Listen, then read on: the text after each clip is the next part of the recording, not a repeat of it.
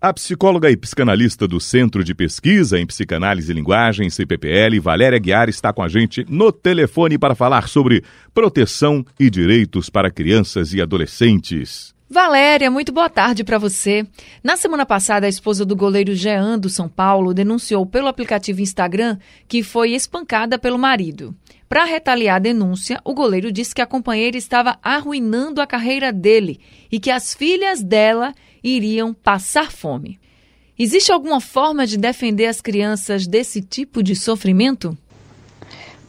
Então, para proteger as crianças e garantir né, que, que as crianças, os filhos, tenham seus direitos garantidos, é preciso então que alguém que esteja intermediando esse, esses dois personagens, né, que formaram anteriormente, que eram um par, que formavam um casal, um advogado, uma pessoa amiga, um familiar que esteja intermediando, alerte para para que se considere esses direitos das crianças de terem garantido seu sustento, não é? A gente sabe que casos de violência financeira contra a mulher são práticas comuns. Além da mãe, as crianças também sofrem o impacto dessa chantagem financeira, Valéria?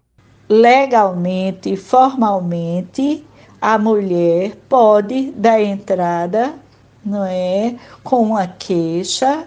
A gente tem aí a Lei Maria da Penha que protege a mulher com suas crianças nos casos de violência e abuso financeiro, não é?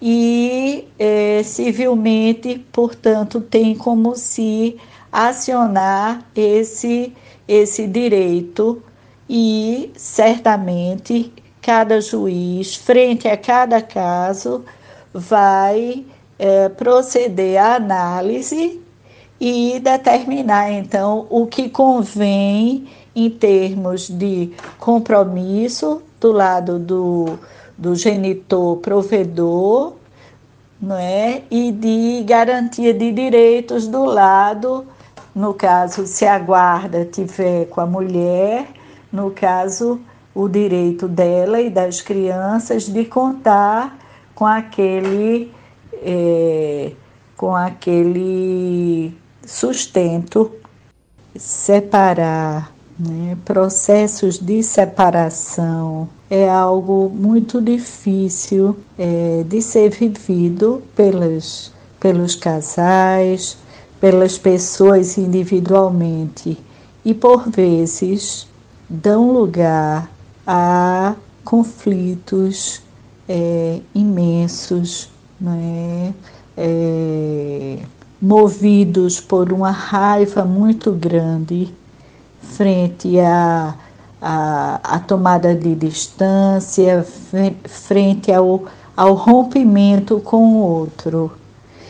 E, por vezes, esse, esse recurso de é, de tentar punir o outro, a mulher, por uma é, restrição ou por uma limitação daquilo que representaria a base financeira do, do, da vida da família, do casal, não é? resulta em que, além de ser uma violência contra a mulher, também passa a ser uma violência que envolve as crianças da relação, mesmo em se tratando de uma, é, de uma convivência que não seja então o, o companheiro, não é? O marido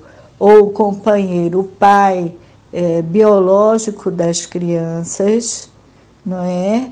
Mesmo em se tratando de uma relação onde esse laço biológico não está constituído e não ser o pai é, que assumiu é, civilmente né, a paternidade, mas mesmo assim, havendo uma, uma convivência é, reconhecido socialmente como sendo um relacionamento estável de convivência, isso resulta em compromissos, isso resulta em acordos, ok?